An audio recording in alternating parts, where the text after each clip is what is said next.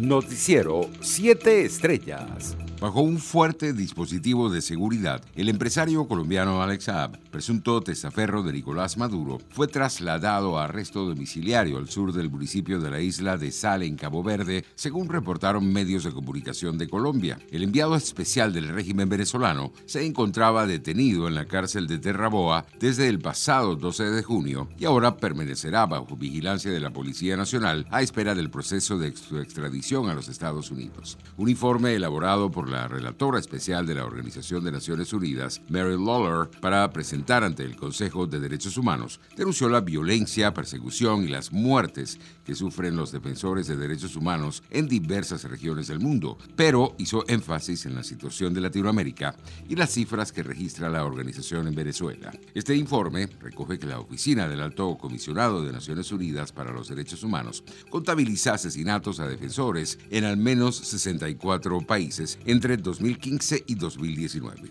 Entre ellos figuran Venezuela y varios de los aliados del chavismo como China, Turquía, Bolivia o Rusia. En otras informaciones tenemos que un grupo de venezolanos, actualmente detenidos en la principal prisión de Curazao, iniciaron una huelga de hambre por las que denuncian difíciles condiciones de vida que han empeorado su ya complicada situación, según informaron agencias de noticias. Grupos locales en defensa de los derechos humanos denunciaron este lunes 25 de enero que la administración de la prisión continúa ocultando datos sobre la protesta. Internacionales. La oficina del inspector general, el organismo de control del Departamento de Justicia de Estados Unidos investigará si hubo funcionarios que intentasen revocar la victoria electoral del actual presidente Joe Biden. El inspector general del Departamento de Justicia, Michael Horvitz, anunció este lunes en un comunicado que su oficina ha abierto una investigación sobre esos intentos que, según medios locales, fueron instigados por el anterior presidente Donald Trump. En otras noticias,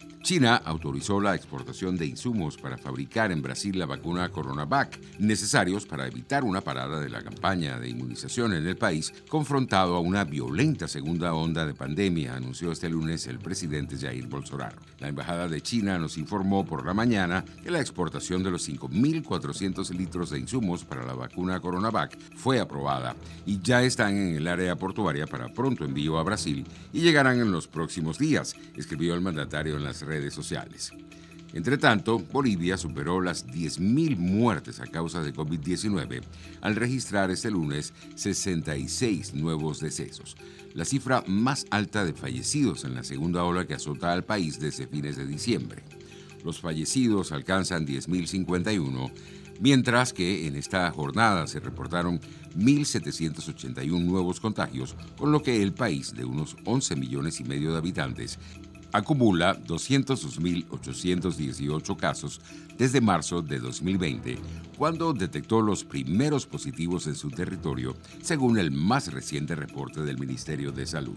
Economía. El presidente de Estados Unidos, Joe Biden, se mostró este lunes dispuesto a negociar su plan de estímulo de 1.9 billones de dólares para lograr su aprobación en el Congreso, después de que algunos legisladores lo hayan rechazado por considerarlo muy caro. Este es solo un proceso que está comenzando dijo en una rueda de prensa Biden, quien presentó su plan para lograr una reactivación económica y la recuperación ante los efectos de la pandemia del coronavirus. Los precios internacionales del crudo perdían terreno en horas de la mañana.